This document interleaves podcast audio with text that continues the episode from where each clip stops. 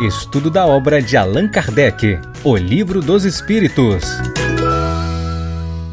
Olá, amigos! Estamos de volta, é, estamos de volta para mais um episódio da nossa série O Livro dos Espíritos. Este daqui é o nosso episódio de número 89, não é isso, Regina? Isso aí, Regina já confirmou. 89. Bom, para você que está nos acompanhando no canal, nós estamos estudando a parte segunda do Livro dos Espíritos. Estamos aí no penúltimo capítulo que encerra é, todo o volume de reflexões é, da parte segunda, tábua ou matéria, né, como a gente encontra é, escrito na tradução, né, na, na expedição feita pela tradução da Federação Espírita Brasileira, que é particularmente o opúsculo que a gente se serve. Existem outras traduções, a língua francesa tem várias pessoas é, que fazem tradução do francês clássico, é, não é o idioma cuja exclusividade pertence ao meio espiritista, mas, particularmente falando, por uma questão de afinidade, nós preferimos a tradução da Federação Espírita Brasileira. E já que estamos falando de livro, né, a propósito dos nossos comentários sobre tradução, você que está já habituado aqui conosco, nós sempre começamos as nossas lives nos servindo dessa obra. Vida Feliz é um livro escrito pela mediunidade, através da mediunidade de Divaldo Pereira Franco, Joana de Ângeles escreve. Na mensagem de número 97, à guisa de preparação da nossa prece, das nossas atividades na noite de hoje, ela nos dirá assim: a dor que te alcança é tua ninguém a sofrerá por ti. Os amigos se apiedarão, buscarão auxiliar-te, porém o espinho estará cravado nas carnes da tua alma. Da mesma forma, a felicidade que te chega é tua. Haverá riso e satisfação entre aqueles que te amam. Todavia, a sensação de júbilo não a podes repartir com ninguém.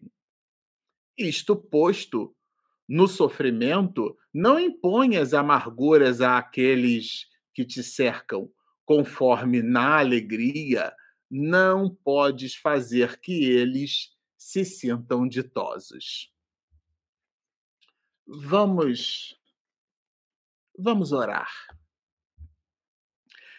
Estamos aqui, Senhor, na noite de hoje, nesta quarta-feira à noite, buscando os atos ditosos da alma que dormitam de forma potencial e latente nas nossas estruturas angelicais que buscamos despertar.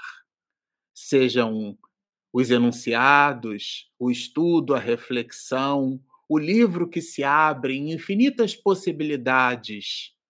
Sejam estes os instrumentos, o insumo necessário para a melhoria de nossas possibilidades íntimas. E por isso estamos aqui, conectados neste ideal de serviço, despretensiosamente, Senhor, mas de maneira sincera. Abençoa-nos o propósito desta noite. E que os teus prepostos de luz sob a tua égide, estejam conosco, hoje, agora e sempre. Bom, é, vocês sabem, né, vocês que já estão acompanhando a gente já há algum tempo, que o estudo do Livro dos Espíritos, por habitualidade, nós fazemos aos sábados, sábado uh, de manhã, às nove horas da manhã. Eu confesso até a vocês que quando eu escutei a musiquinha da vinheta né, do Livro dos Espíritos, a vinheta que Regina preparou, me remeteu ao sábado de manhã, deu uma certa disruptura ali na minha mente. Falei, peraí, é sábado é quarta-feira à noite, né? Porque geralmente a trilha sonora da quarta-feira à noite é outra, então a gente vai buscando aí se acostumar. Nós fizemos esse translado né, do estudo da obra do sábado para quarta, foi uma sugestão da própria Regina, por alguns motivos. O primeiro deles é que nós estamos finalizando uma graduação na área da filosofia, a gente já comentou isso aqui com vocês, já estamos finalizando, inclusive, essa graduação, terminamos, entregamos né, o, nosso, o nosso TCC, o trabalho de conclusão de curso, e a defesa na banca, na universidade, ficou para os dias, entre os dias 5 a 10 de dezembro. A gente entregou para o coordenador do curso, enfim, aí tem toda aquela liturgia acadêmica que a gente vai respeitar muito bem, obrigado. Então, em função ali é, dos embates né, envolvendo a leitura das obras, a gente tem aqui uma pilha de livros conosco, e todos esses desafios a gente então é, fez terminando o livro é, dos médios, né, que, que a gente usou esse espaço da quarta noite, a gente resolveu trazer o livro dos espíritos para cá para sobrar o slot de sábado para que a gente pudesse estudar nesse mesmo slot, perfazendo aí todo o volume de iniciativas que a gente se comprometeu por desempenhar no ano de 2022. Então, por enquanto, serão as quartas-feiras à noite o espaço que nós utilizaremos para o estudo é, gostou do translado, né? A Thaís disse que gostou do translado, Regina. A, a Benigna comentou com minha mãe, mandou um áudio, disse que às quartas-feiras ela tem reunião mediúnica na casa espírita dela. Acredito que muitos de vocês tenham sido pegos de surpresa, assim como eu também fui. Olha, por, quê? por que, que eu digo isso? Porque, de fato, é, a gente não planejou a, trazer o livro dos Espíritos para quarta-feira. Foram os impositivos das circunstâncias. E como a gente quer dar continuidade, a gente sabe que vocês estão assim acompanhando o estudo. Muita gente me manda mensagem, né? Posta mensagem no YouTube, aquelas mensagens que ficam ali, a gente na medida do possível responde. Ontem mesmo, de ontem para hoje, né? Eu, eu respondi, aliás, hoje respondi a, a Érica Érica Ferraz Ueoca, lá de Santa Cruz, no Rio de Janeiro, né, uma companheira brilhante, ela conduzindo uma atividade disse que ia se servir de um material que a gente comentou aqui no canal. Então a gente sabe que muitas pessoas usam o, a, como referência, né, os conteúdos de Allan Kardec, os conteúdos das obras básicas, né, esses conteúdos para poder então fazer uma espécie de alt tab, né, e repetir, propagar nas suas áreas de atuação. E aí, quando a gente falta, faz falta. E que bom que seja assim. Então, o nosso compromisso fica aqui firmado entre todos, será agora às quartas-feiras, exceção feita ao trabalho que a gente faz com o professor Severino Celestino, a gente vai fazer agora no dia 30, né? Ele já confirmou, não foi 30, meu bem, que ele confirmou? Não, foi 23, 30 é a Denise Lino. É, teremos Denise Lino entre nós no dia 30 de, de novembro agora. E uma semana antes, né? É, 30 menos 7, 23, no dia 23 de novembro, nós teremos o professor Severino Celestino, e, e que dará continuidade ao livro que a gente está estudando com ele, né? Ele nos dá uma verdadeira aula, né? uma simpatia, uma simplicidade, e é uma pessoa que domina o assunto. Né?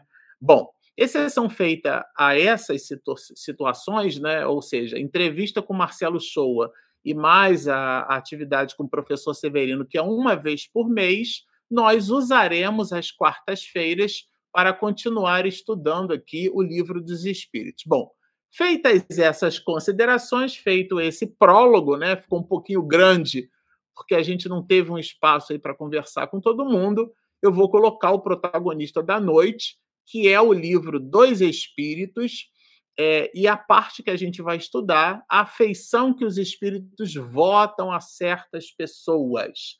Então, é, esse esse tema, não, esse tema nós já vimos, né, meu bem? A gente viu na semana passada. Esse, esse tema que eu acabei de colocar, ler foi o que nós estudamos. Para quem está nos acompanhando né, por áudio, por podcast, esse tema que eu acabei de ler foi o que a gente viu exatamente no episódio passado. Agora será esse aqui. Cadê os anjos? Quando eu estava lendo, eu falei: cadê o anjo, Regina? Que não lê o anjo de jeito nenhum. É esse aqui. Anjos da Guarda, espíritos protetores, familiares ou simpáticos. E a gente vai entender se um espírito simpático é um espírito protetor, se um espírito protetor pode ser um espírito familiar, se um espírito familiar e, portanto, simpático a nós pode nos proteger.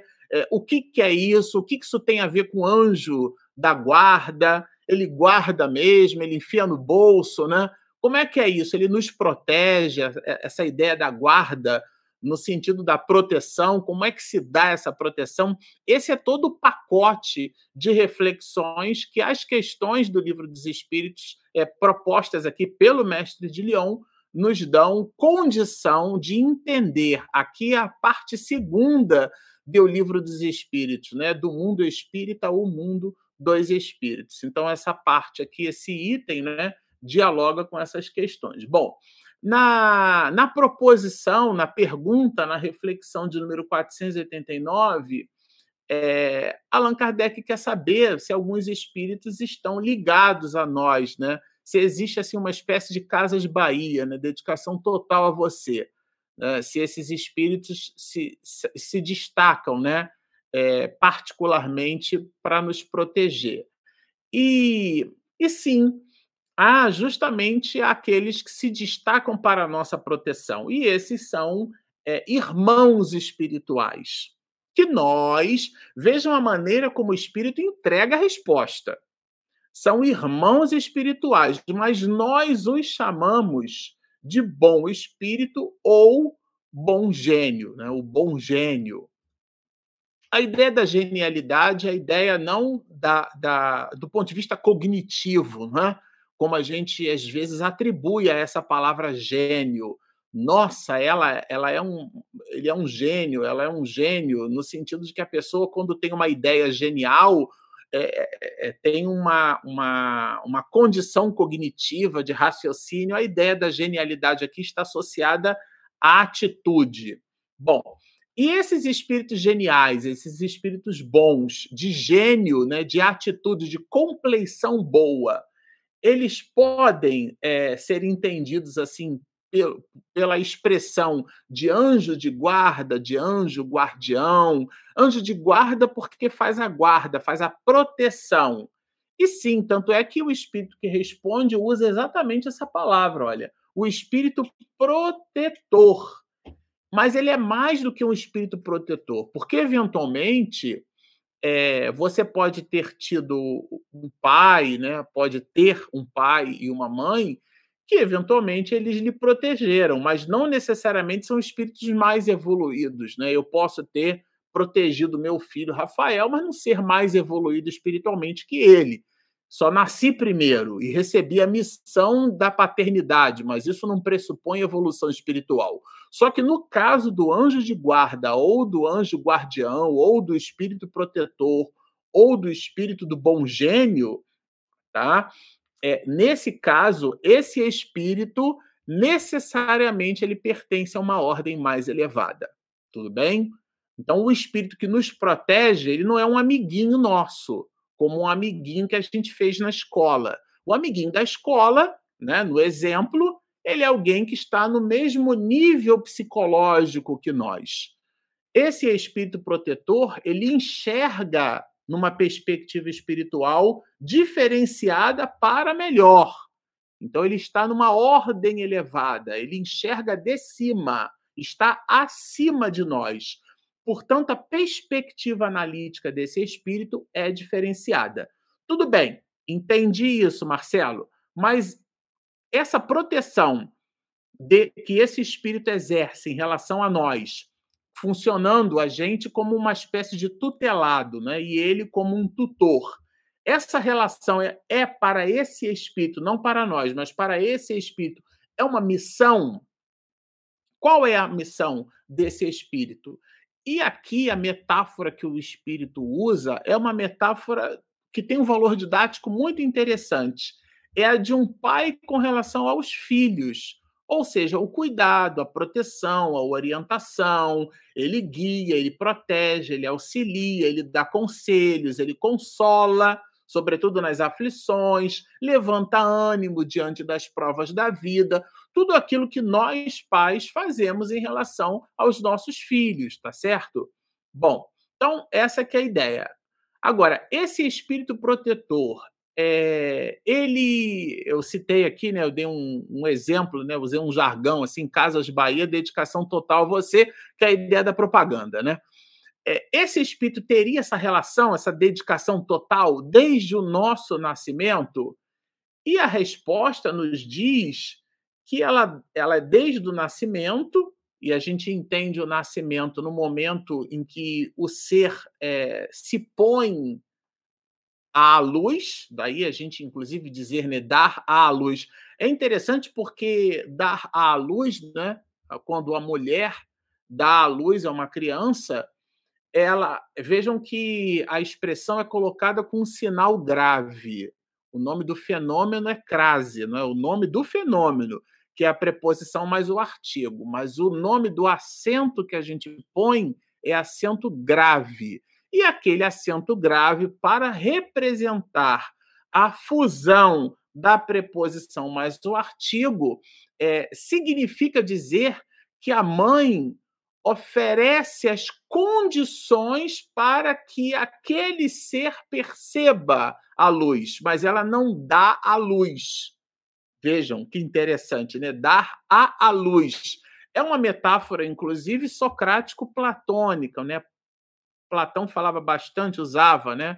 Essa, essa história da maiêutica, né? Que, da, da, que a mãe dele era parteira, então ele paria as ideias, a ideia vinha do outro mas ele proporcionava os elementos para que o outro, a ideia de educar, né, de tirar de dentro. Então a gente fornece as condições. Isso se dá desde o momento em que efetivamente aquele ser, né, sente a dorzinha do, dos alvéolos pulmonares se dilatando no peito, né, aquele incômodo, já que o oxigênio e os nutrientes vinham todo pelo umbigo, Agora ele terá cólica, a flora intestinal está tá virgem, receberá os primeiros alimentos, que é o aleitamento materno exclusivo, né? no mínimo, né, meu bem, até o sexto mês de vida, no mínimo, de preferência. Nesse instante, ali já está o, o, o, anjo de guarda, o espírito protetor, que vai acompanhar aquela criatura durante toda a sua vida espírita. E eu adorei essa expressão que ele acompanha, é, inclusive na vida espírita. Porque essa vida espírita pressupõe a vida espiritual. Lembram do título dessa parte do livro? Do mundo espírita ou mundo dos espíritos. Então, vida espírita é a vida dos espíritos, não é a vida daquele que professa a religião tem nada a ver com isso. Essa palavra espírita aqui é a condição do espírito na espiritualidade. Então, é, é e é o espírito, é, esse espírito protetor, está constantemente conosco e, as mais das vezes, até depois que a pessoa desencarna, morre e desencarna. Agora, essa condição de estar o tempo inteiro ali, né, grudado, dando assistência, ajudando, e tudo mais, ela é voluntária ou é obrigatória? Do espírito protetor. Estamos analisando não protegido, mas o espírito protetor. E o espírito fica obrigado a vos assistir uma vez que aceitou a tarefa, que aceitou o encargo.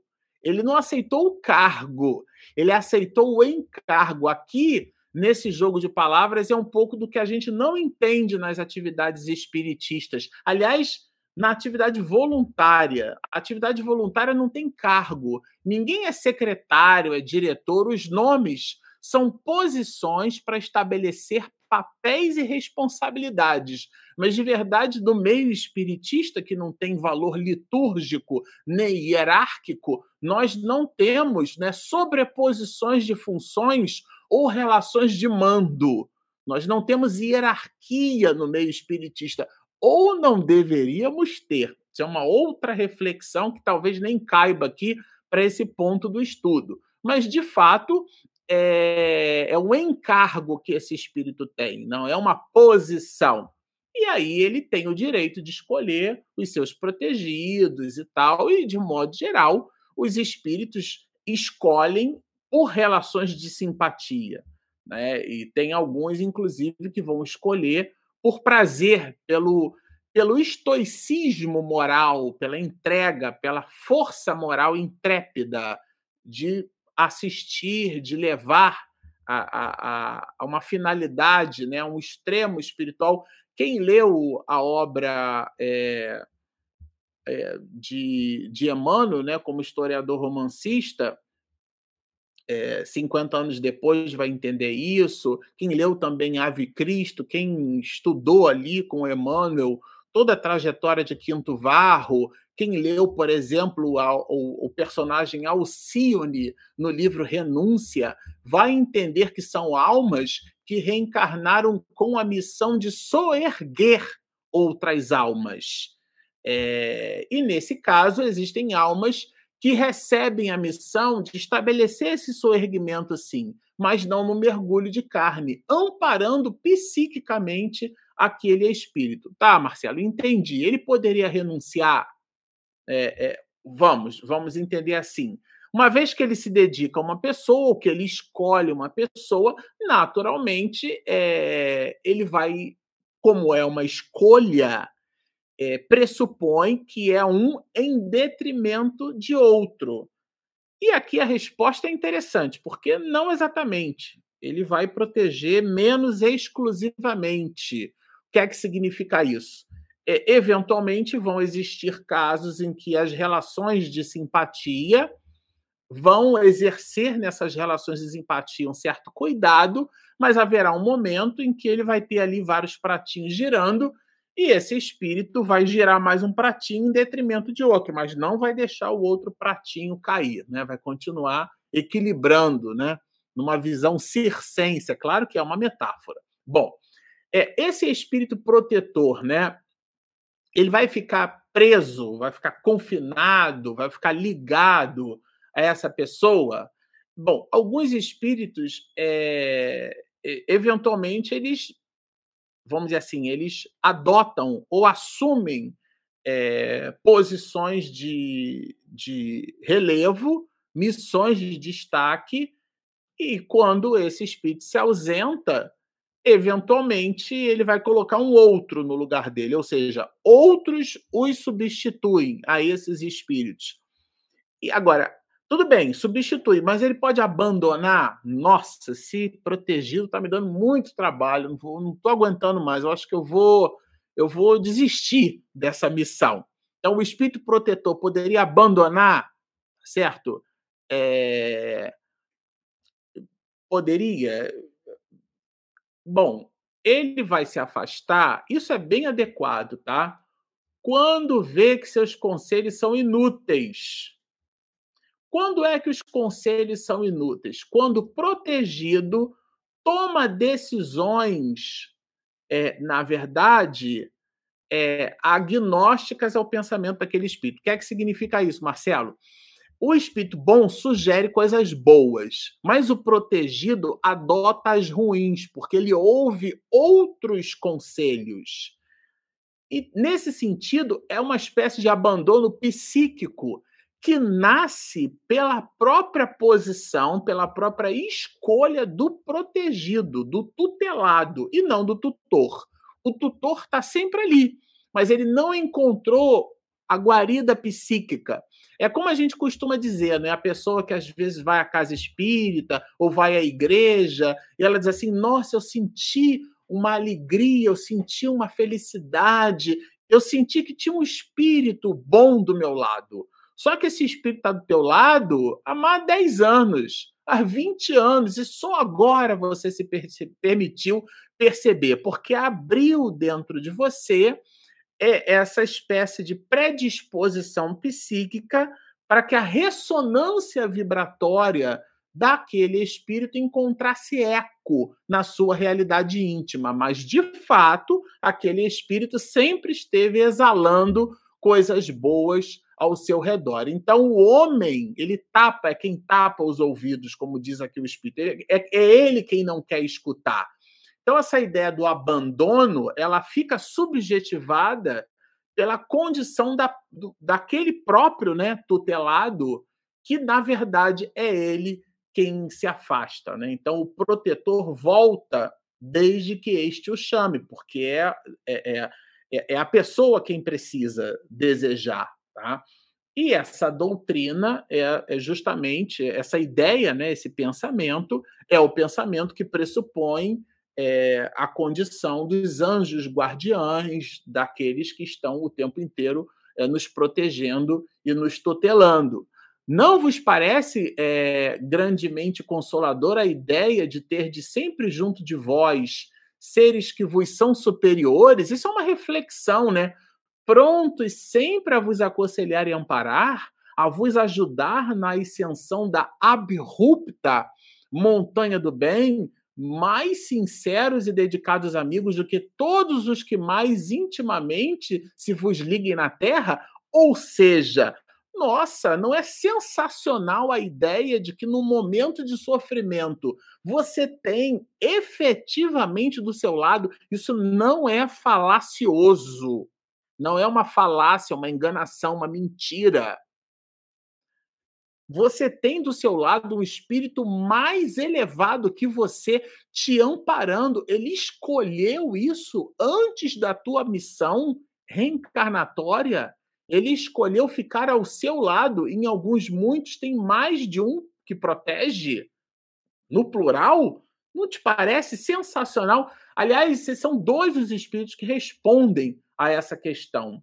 E foi Deus que colocou o espírito ali, né? Os protetores. Sim, onde quer que estejais, estarão convosco. Aqui tem um ponto que a gente já trabalhou no canal, que é essa ideia da ah, o espírito está do meu lado. E a pergunta que eu sempre faço é: defina lado. Ah, o espírito esteve aqui. Doutor Bezerra de Menezes esteve aqui na nossa reunião mediúnica. Defina aqui. O que é que você quer dizer com aqui? Porque o espírito irradia à distância. Isso é bem adequado, tá? Então, nem nos cárceres, nem nos hospitais, nem nos lugares de devassidão, nem na solidão. Estais separados desses amigos a quem não podeis ver. Os vírus a gente não vê, né? Isso aí não significa nada a gente não poder ver, mas cujo brando influxo vossa alma sente, ao mesmo tempo que lhes ouve os ponderados conselhos. Então, é uma relação, é um binômio aqui, né? Ao mesmo tempo que o espírito irradia, a gente capta. Bom, não te aconselhei isto, né? A ideia solene da ajuda, né? E, no momento de crise, Entretanto, não o fizeste. Não te mostrei o abismo, contudo, nele te precipitaste. Isso aqui é um trecho de um espírito dizendo: olha, eu te induzi, eu te conduzi, eu te influenciei para um caminho bom. Você não adotou, é uma escolha. É a ideia do livre arbítrio, da liberdade de arbitrar, portanto, decidir. Sabe, um árbitro de futebol, quando surge na dinâmica do jogo aquilo que a gente chama de falta. A falta é um comportamento entre os atletas na dinâmica do jogo que, eh, no pressuposto do regramento daquele mesmo jogo, o juiz que conhece o regramento consegue, tem um apito na mão e ele vai apitar, vai sinalizar que aquele comportamento é uma falta. E existem as faltas que paralisam o jogo, existem as faltas que fazem marcação com tiro, né, com, com chute à distância, com barreira, sem barreira, arremesso lateral. Existem determinadas faltas que podem gerar cartão, esse cartão pode ser amarelo, pode ser vermelho, pode ser um pênalti. Então vejam, esse regramento é o juiz quem conhece nós temos um juiz dentro de nós. E nós decidimos o tempo inteiro. E esse juiz mental fica apitando. E a influência sobre esse apito é esse anjo de guarda quem faz. Isso é bem adequado. E aqui é justamente a, a, a, regra do jogo que está sendo colocada. Não te mostrei o abismo, mas você nele se precipitou. Não fiz ecoar na tua consciência a voz da verdade, seu espírito superior, né? Produzindo essa reflexão. Preferiste, no entanto, seguir os conselhos da mentira, da falácia, da enganação, né? A pessoa foi enganada porque quis. Então, assim fazendo, é, é, se você, na verdade, se oculta a esse pensamento bom, você, na verdade, você se engana. Tá? Então, vamos, homens, coragem. Aqui é uma, é uma, uma frase que está, uma exortação, que está, inclusive, é, se apresenta aqui com uma exclamação, né? Coragem, de uma vez por todas. Bom, aí olha que interessante.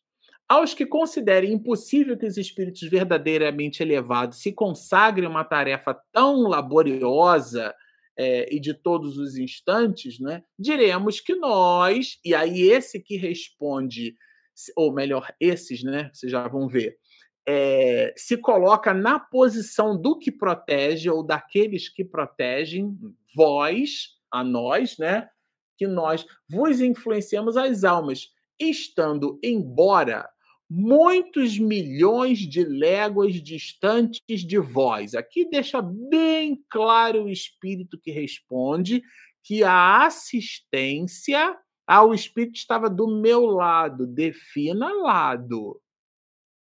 Defina lado. Aqui deixa bem clara a entidade que essa assistência pode se fazer é, é, à distância. Aliás, a gente usa um telefone celular e faz uma chamada à distância, usa espectros de frequência nas mais variadas é, condições né, e modulações, e não consegue entender a capacidade dos espíritos. Né? Então, gozamos de qualidades que não podeis compreender, porque eles, na verdade, se posicionam e se comportam de uma forma que espiritualmente a gente ainda não tem o alcance. Cada anjo de guarda tem o seu protegido, pelo qual vela como pai pelo filho. Então, de fato, ele corroborou as questões anteriores.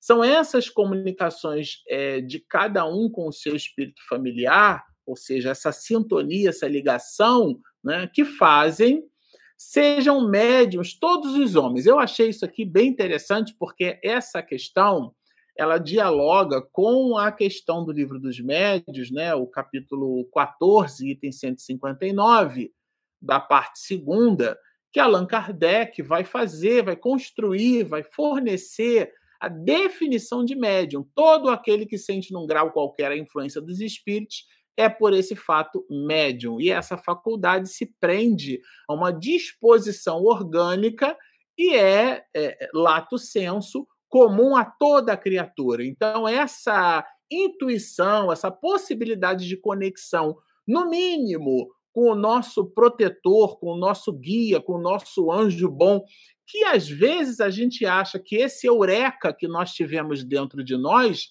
ela medra de dentro de nós, mas em verdade é o influxo desse contato com esse espírito superior, que, claro, se servindo da nossa condição cognitiva, ou seja, da nossa inteligência, da nossa capacidade racional e também emocional, ele manipulando esses valores é, emocionais e racionais, ele nos promove a condição de expedir certas resoluções, certos pensamentos, e a gente acha que isso veio da gente, mas de fato é o resultado dessa conexão.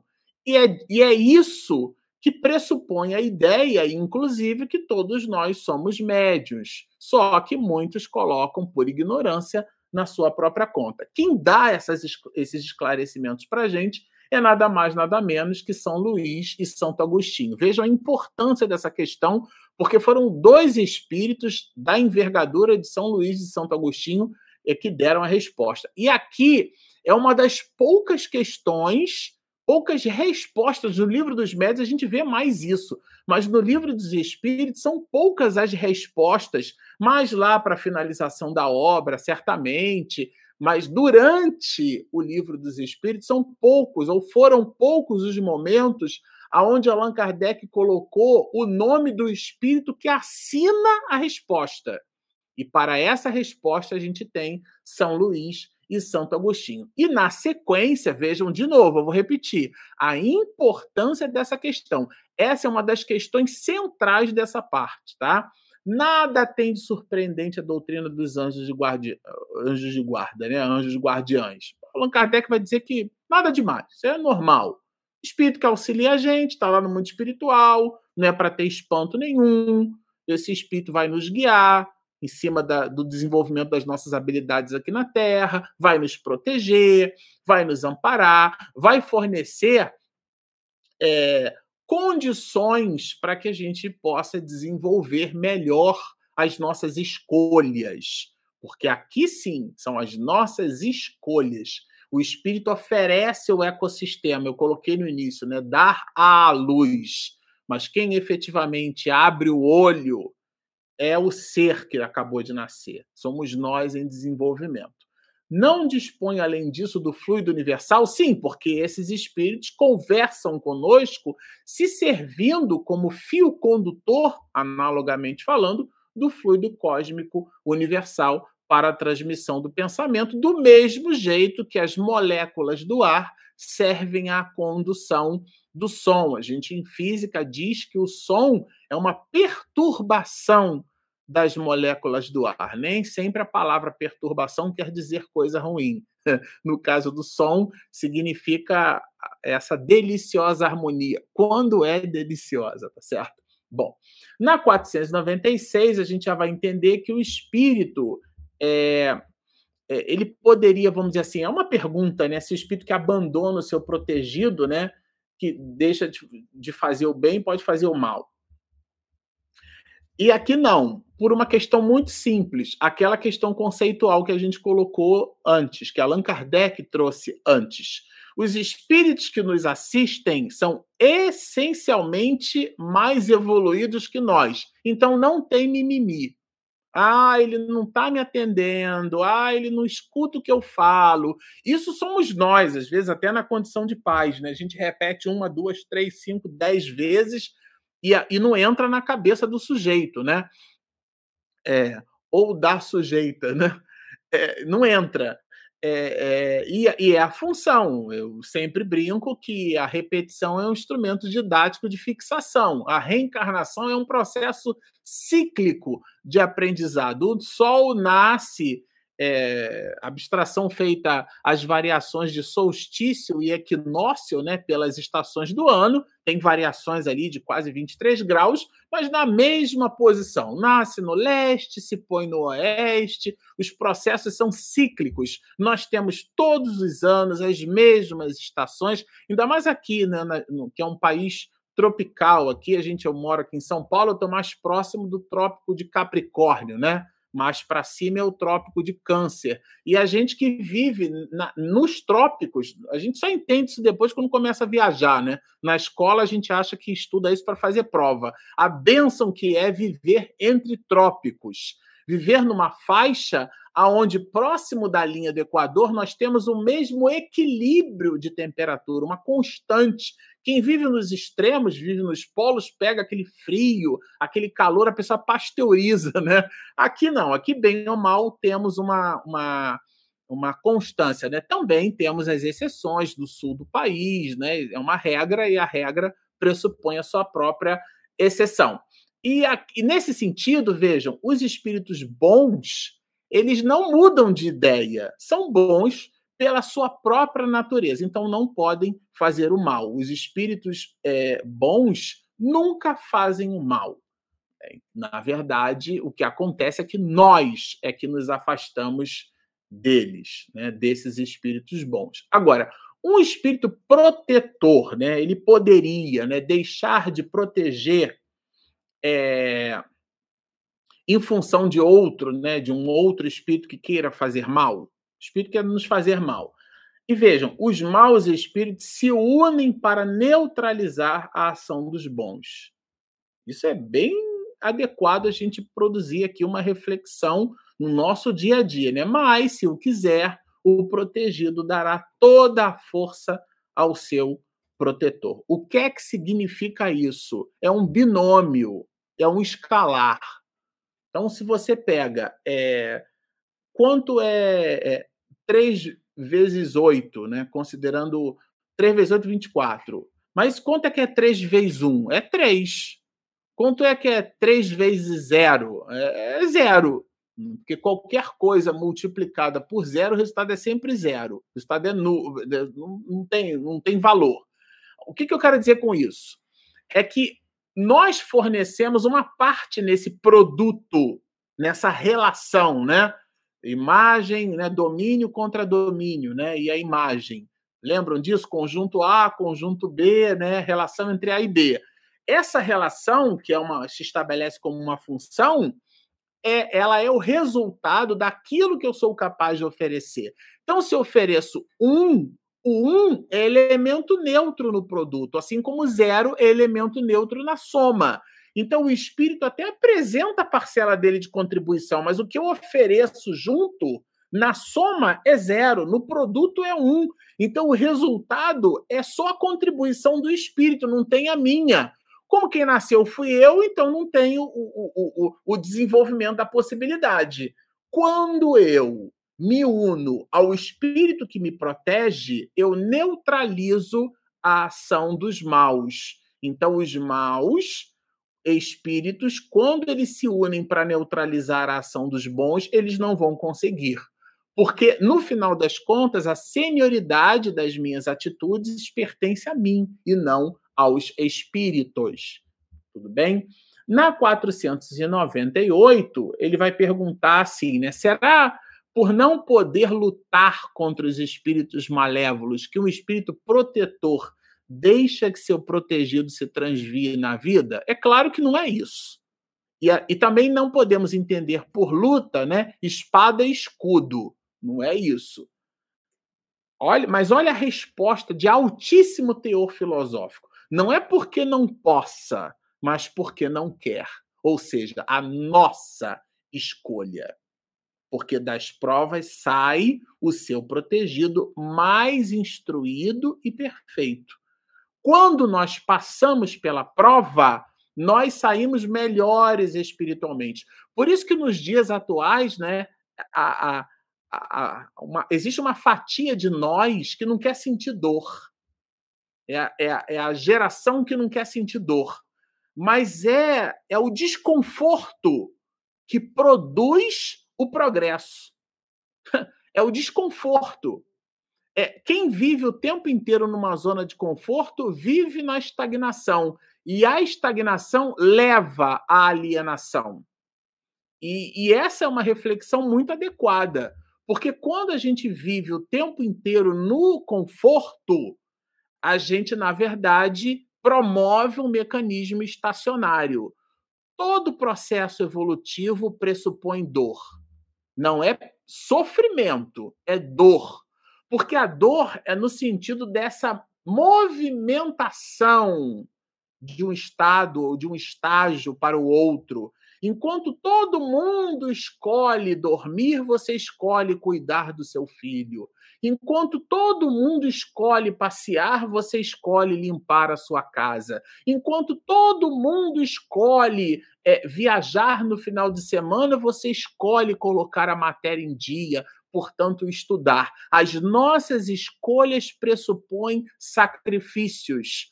Né? Pegando Santo Agostinho, o sacro ofício, aquele trabalho sagrado, sacro que pressupõe uma ideia. Eu não faço como um elemento punitivo, mas eu faço objetivando algo. Quando o meu objetivo está acima das circunstâncias humanas, elas não me contaminam, porque eu tenho bem claro qual é o meu objetivo, ainda que aquilo me doa. Cuidar de filho não é agradável levantar três horas da manhã para pegar a criança no berço. Para quem já teve filho pequeno, sabe o que, que é isso. Não é agradável. Você levanta, você estava dormindo, a criança chorando, às vezes tem dor de ouvido, tem cólica, a cabeça da criança parece que vai explodir.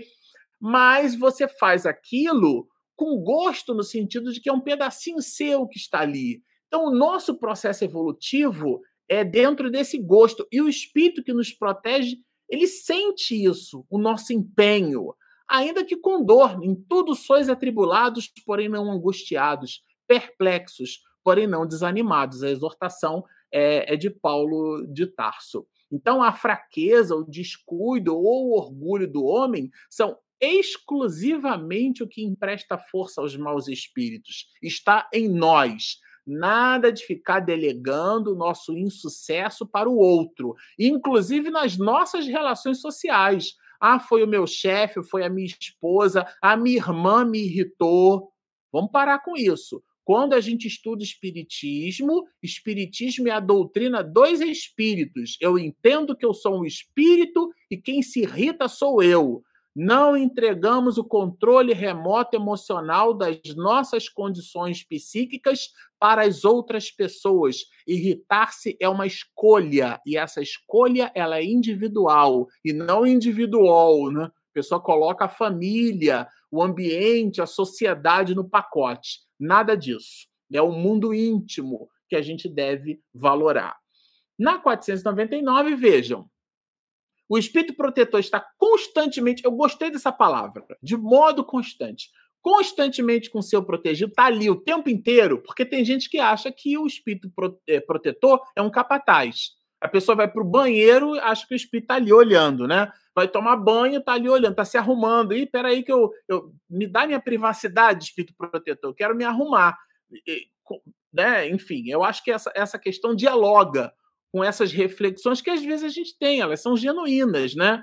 É, é, são realmente genuínas. E, e, a, e a pergunta é nessa direção. Ele está constantemente. Haverá alguma circunstância em que, sem abandoná-lo, ele o perca de vista? Porque isso também é interessante. Já entendemos que o espírito irradia. Então, defina lado. Ah, o espírito não está aqui do meu lado agora. Defina o que é que significa lado. Ele não está me vendo. Defina o que é ver para você. Porque quem enxerga não é o olho. O olho é um sensor. Quem enxerga é o cérebro. Tudo bem?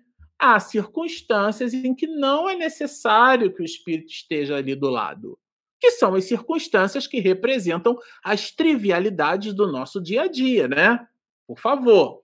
Agora, momentos haverá em que o espírito deixe de precisar, né, é, é, porque está diante ali do protetor? Sim, quando ele atinge o ponto que pode guiar-se a si mesmo. Ou seja, existe um momento em que a gente pode ficar sem espírito protetor? Vejam, um momento chega em que não mais precisa de mestre. Isso, porém, não se dá na Terra. No planeta Terra não tem ninguém em voo livre. Todo mundo tem o espírito protetor. Agora, por que, que esse espírito protetor ele fica ali oculto? Ele não se mostra, não se faz, não se materializa. Tem o, o Divaldo até brinca com isso, que ele queria saber quem era o mentor espiritual dele, quem era o protetor espiritual, né? O guia espiritual, porque é daí no caso dos médios, né?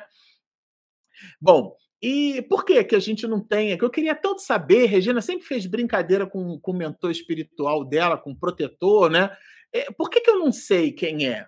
Por que, que fica oculta essa relação, já que existe, já que a gente sabe que existe, né? Bom, sobre a existência dele, né? E aqui a resposta traz algumas, alguns aspectos, algumas perspectivas, tá? Várias. Eu vou citar aqui as que foram colocadas é, na resposta para a gente ficar fair play, né? Ah, com honestidade aqui, conectados com o próprio diálogo. Bom, a, o, o primeiro aspecto de que o espírito protetor se mostra oculto é que a ação é nossa. Se ele tivesse ali plenamente ao nosso lado, a gente sabe que ele está, a gente sabe que existe a intuição a, e que a decisão é nossa, mas se ele está ali como um amigo, como um irmão, sabe aquelas pessoas que não tomam decisão sozinha? Isso na relação até entre um casal, a gente observa muito isso, né? O marido que não toma decisão sem a esposa e a esposa que não toma decisão sem o marido, um filho que não é comunicar, é não tomar decisões, inclusive, que são decisões de trivialidades nossas, tá certo? É, eu não me refiro a, a, a questões da dinâmica doméstica ou até mesmo outras. Esse final de semana saindo Clarice veio para mim e falou assim: ah, essa blusa sua aí parece uma blusa de velho, né? E aí eu troquei a blusa, botei uma camisa polo, aí minha esposa, ah, agora sim, né? Então, essa influência, a gente se refere a um outro nível de influência que acaba dominando, a pessoa não toma nenhuma atitude sozinha. Precisa de experiência. Nós precisamos da experiência, do confronto é a custa da nossa própria experiência que nós nos desenvolvemos. Então, a proteção que o espírito faz, tem e promove, não deve ser confundida com a nossa autonomia, com o nosso livre arbítrio. Lembram do árbitro, do jogador de, do, né, do juiz de futebol? Não pode ser confundida. A ação dos espíritos que é, vos querem bem é sempre regulada. Tá? A regulação, o, o tônus vibratório, somos nós quem estabelecemos. Que não vos tolha o livre-arbítrio. Então, ela, ela está condicionada ou regulada à nossa liberdade em arbitrar, portanto, decidir. O espírito ele nos incita, nos insufla, nos, nos dá a dica, nos influencia, mas ele não determina o nosso comportamento. E é por isso que eles se mostram velados para que o resultado dessa influência seja plenamente nosso. Não, eu até dei a sugestão, mas quem fez foi ele. As pessoas psicologicamente desavisadas, às vezes falam assim: ah lá, tá vendo? Eu falei, ela fez. Isso é de uma ingenuidade sem tamanho. Ela fez porque ela quis, ela não fez porque você falou. Ela fez juízo de valor sobre o que você disse, entendeu que era importante na perspectiva dela. E por esse motivo executou ou não executou, enfim, se movimentou de acordo com aquilo que foi dito. Então, aqui é a mesma coisa em relação aos espíritos. A atitude é nossa. Por isso que, mesmo nos advertindo do perigo, o, o, o ato de pisar no buraco ou não será sempre nosso. Agora, o espírito protetor que consegue trazer. Isso aqui eu achei maravilhoso. Ao bom caminho ser protegido, é, o que, que ele ganha com isso? Porque hoje, ainda mais nos dias né, do capitalismo selvagem do século XXI, o que, que eu ganho com isso? É a frase do momento. É, a gente estabelece relações contábeis, relações de capital com os outros, certo? E aqui, o que, que o espírito ganha com isso? É uma perturbação enorme, imagina, né? A pessoa dá, só, só faz encrenca, só promove encrenca, e o mérito desse espírito é um mérito de sofisticação. É, é, é, ele é até difícil de ser entendido nas nossas relações diárias, né? Porque ele não é contabilizado da maneira como a gente contabiliza é um mérito que, que é levado em conta tanto para o progresso né, quanto para a felicidade. Eles se sentem, na verdade, o que, que eles ganham? Eles ficam ditosos quando vê bem sucedido os nossos esforços. E aí, para esses espíritos, isso representa um triunfo. Mas é um triunfo como que um professor, né, um, aqui é, dito pelo espírito, né, como um preceptor é aquele que expede o conteúdo e o educando assimila aquele conteúdo. Eu acho extremamente mágico, para usar uma expressão romântica, é, não mágico no sentido literal, quando uma professora ensina uma criança de seis anos, sete anos de idade a ler. É algo que ela vai carregar para o resto de sua vida. Eu me lembro da minha professora que me ensinou a ler, professora Aide, na escola Pedro Cavalcante. É o que eu carrego comigo até hoje, é o maior legado. Eu acho isso de uma beleza. Então, quando um professor, tem professor que conta que ele até se emociona e as crianças com dificuldades é, psicológicas, com dificuldades psicomotriz, dificuldades cognitivas, né, com, com, com déficit de atenção, são crianças hiperativas que a gente confunde, lendo artigos científicos, até na posição de futuro professor, eu estudei um pouco isso, né? Às vezes a gente confunde a hiperatividade, acha que é a pessoa agitada, a criança agitada, mas não. A hiperatividade é cerebral. A criança pode estar quietinha no canto dela, mas o cérebro está ali que não para. É disso que falam os especialistas. Muito cuidado. A hiperatividade é cerebral. Então, quando esse professor, com todo esse conjunto de dificuldades, consegue, ao final de um ano letivo, entregar para os pais uma criança lendo e escrevendo, gente, isso é delicioso. O que, que o professor ganha com isso? Ele ganha essa delícia de ter conduzido essa criança até ali. O salário é o mesmo.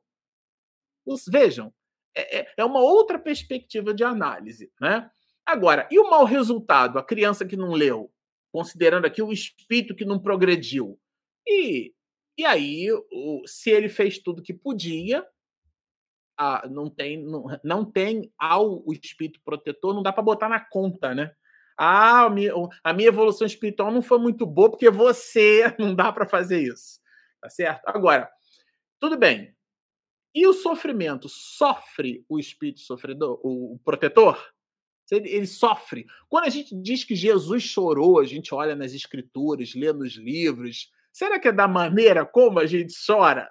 Pela obviedade da reflexão, não. É claro que não. A palavra é a mesma, mas o contexto é outro, completamente diferente, completamente. Então, sofre o espírito. E, bom, é, ele vai se compungir, né?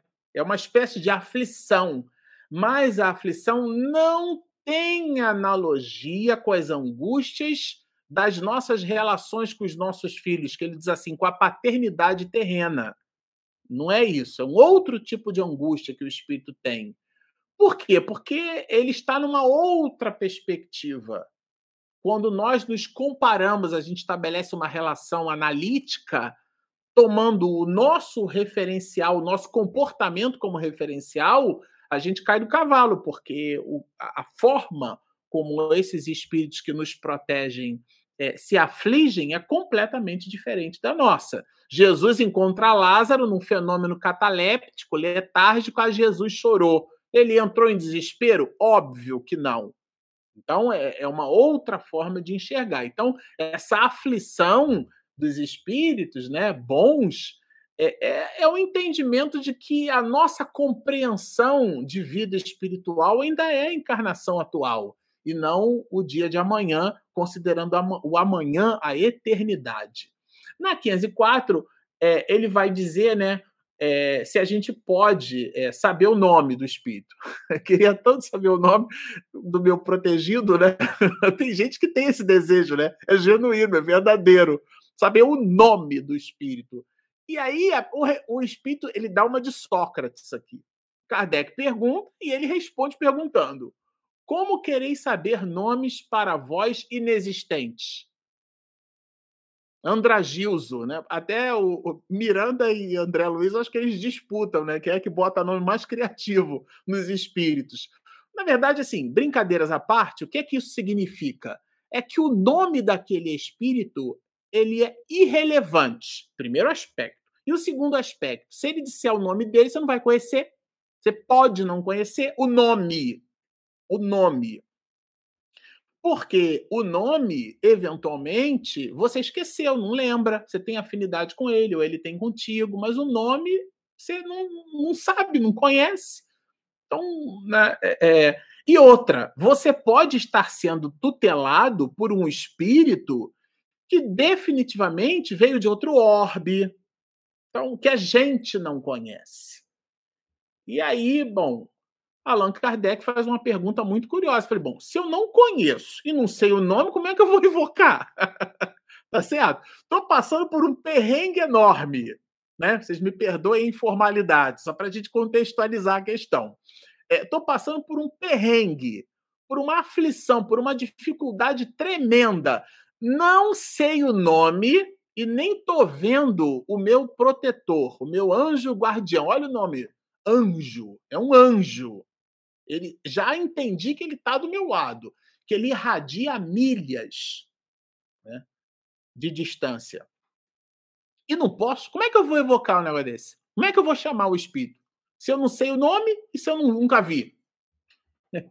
E aí o espírito que responde é o seguinte: ó, pensa em qualquer coisa. Quando você pensar nele, ele já conectou contigo.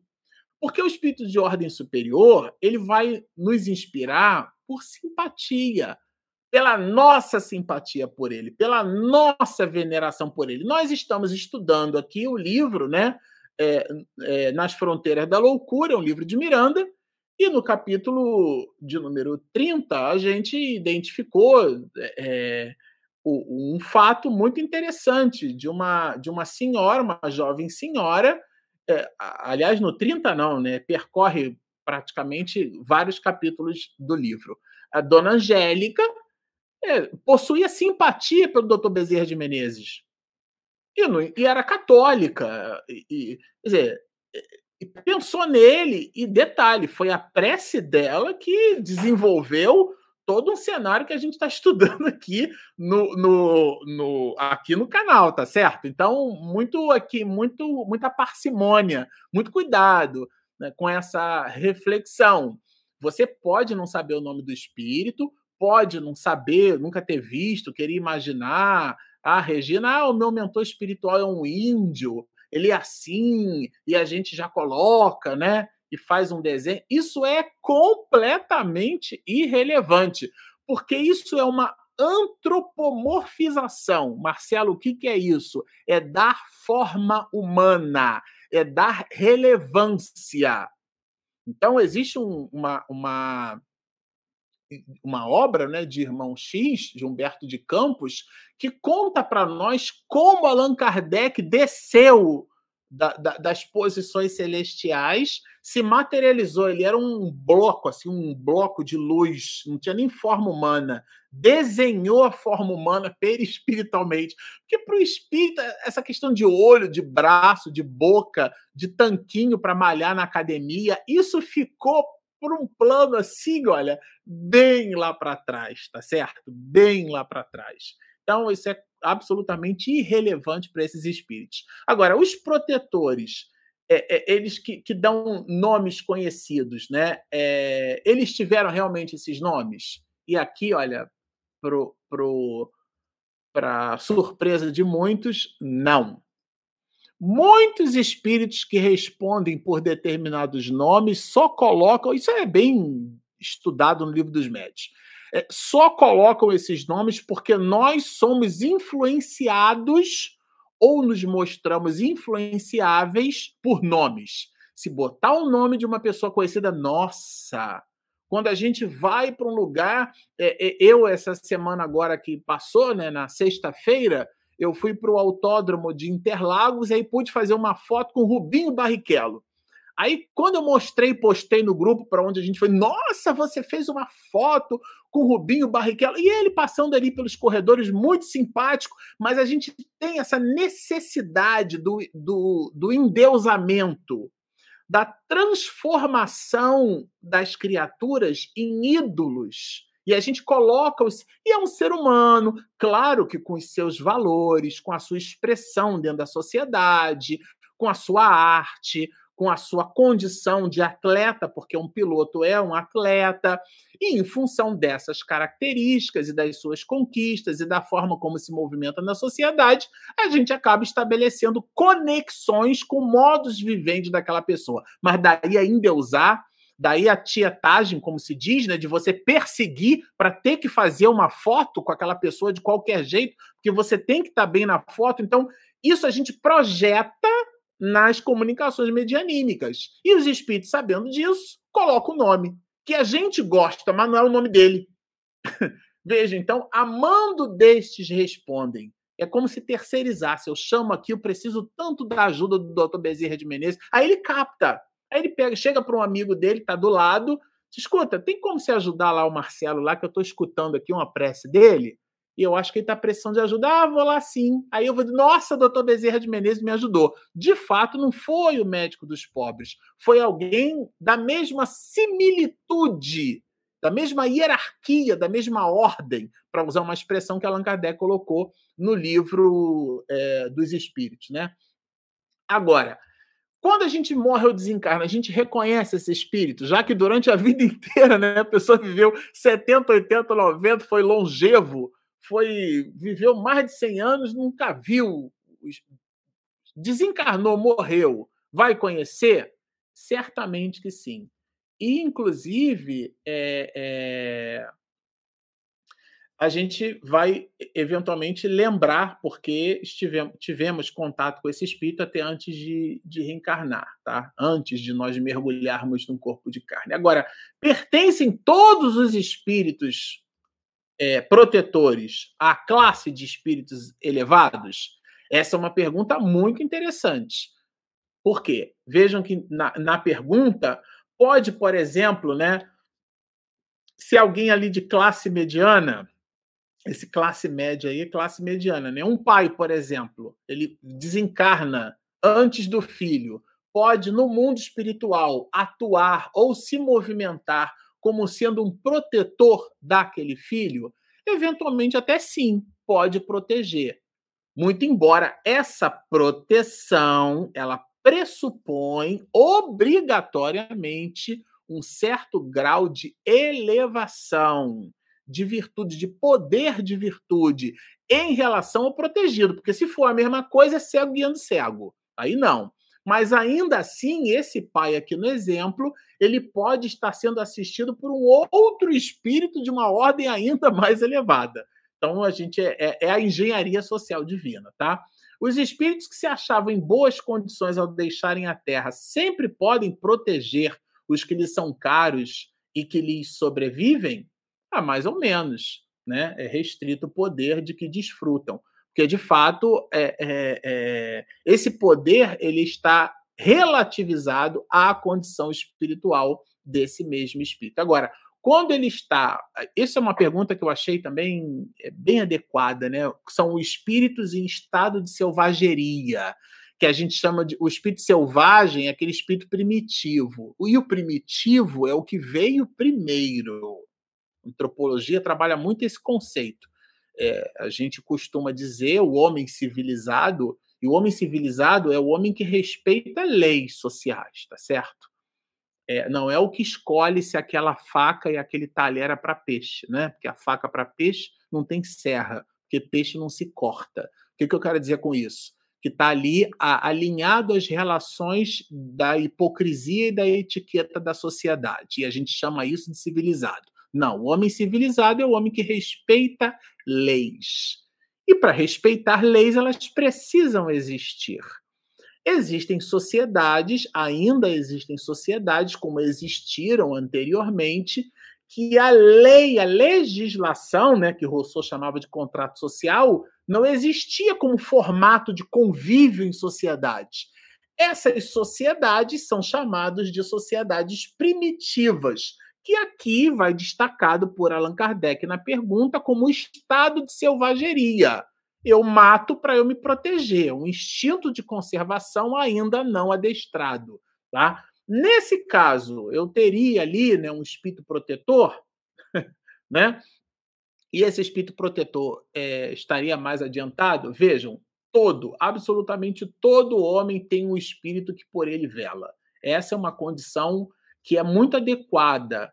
Tá? Agora, é... a pergunta, né, a questão aqui que nos toca, né, a gente não dá uma criança que está aprendendo a ler um professor de filosofia. O que é que significa isso? Você dá àquele, àquele tutelado um tutor que esteja em condições de tutelar, mas também você não precisa colocar ali um ultra mega power. É nesse sentido, pela condição de aprendizado daquele mesmo espírito. Agora, quando o pai que vela pelo filho reencarna, continua a velar por ele, é um pouco daquela questão. Isso é mais difícil. Claro que é mais difícil. Por quê? Pelas condições dessas mesmas relações. Mas, de certo modo, é...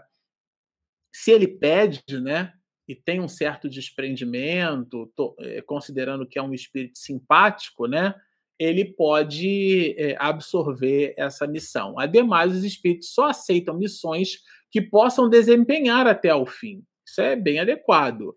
Que aqui não é um capricho do espírito, é uma compreensão do ponto de vista espiritual daquilo que ele está pedindo. Quem leu é, Renúncia, com cuidado, viu a orientação que o mentor espiritual de Alcione falou para ela: olha o que, que você está pedindo. Você vai voltar para a Terra. Olha o que, que você estava tá, num outro, uma outra condição espiritual. Então, tanto assim que os que ainda se não elevaram bastante são também assistidos por outros. Que é, é, é o cego guiando o cego. A pessoa precisa de ajuda, ela não precisa ajudar, ela precisa ser ajudada. Né? Então, isso é bem adequado. Agora, a cada indivíduo achar-se-á, né, que é, uma, é um texto clássico do século XIX, então, vamos lá. A cada indivíduo achar-se-á ligado, além do espírito protetor, um espírito mau, que impede a gente de fazer coisas boas, né? que nos impele ao erro, que nos proporciona ocasiões para que a gente, então, abrace o mal e, e, e, fuja do bem, quer dizer, essas condições de luta, né? essa relação dicotômica, como a gente costuma dizer, né? essa relação dual entre o bem e o mal. E ligado não é bem o termo. Por quê? Porque é, a, essa ligação, assim, é certo que os maus espíritos procuram desviar do bom caminho o homem, mas quando se lhes depara a ocasião, ou seja, eles precisam encontrar uma espécie de ecossistema psíquico em nós, senão eles não conseguem.